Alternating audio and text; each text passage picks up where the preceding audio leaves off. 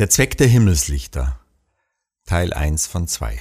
Und Gott sprach, es werden Lichter an der Ausdehnung des Himmels, um den Tag von der Nacht zu scheiden. Genesis Kapitel 1 Vers 14. Was täten wir ohne Sonne und Mond? Wenn die Bibel über die Entstehung der Erde spricht, dann gibt sie uns auch Auskunft über die einzelnen Projektschritte in ihrem tieferen Sinn.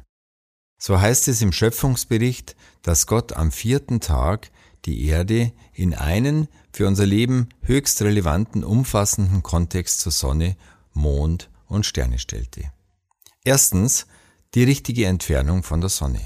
Sie ist entscheidend für eine optimale Versorgung mit Wärme und Licht, ansonsten wäre es auf der Erde zu heiß oder zu kalt.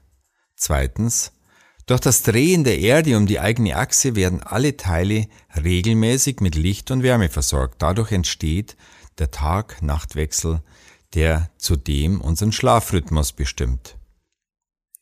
Drittens, weil die Erdachse um 23,5 Grad gekippt ist, werden durch das jährliche Umkreisen der Sonne die Jahreszeiten erzeugt. So erhalten ein Halbjahr die nördlichen, das andere Halbjahr die südlichen Regionen mehr Sonnenenergie, was für das Fruchtbringen der Pflanzen entscheidend ist. Viertens, die Entfernungen zwischen Erde, Mond und Sonne sind genau so gewählt, dass der nahe Mond optisch genauso groß ist wie die entfernte Sonne. Nur so ergibt sich eine totale Sonnenfinsternis, die für die Erforschung der Sonne von großer Bedeutung ist. Mehr dazu erfahrt ihr in dem Film Der privilegierte Planet. So werden uns Sonne und Mond mit ihren Dimensionen und Entfernungen zum Überlebens- und Bewunderungsfaktor. Hierzu ein Zitat von Isaac Newton.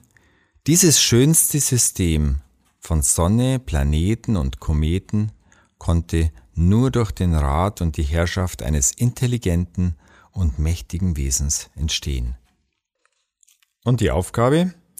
Inwiefern beeinflussen die natürlichen Zyklen wie Tag, Monat, Quartal und Jahr dein Leben und in welcher Art und Weise.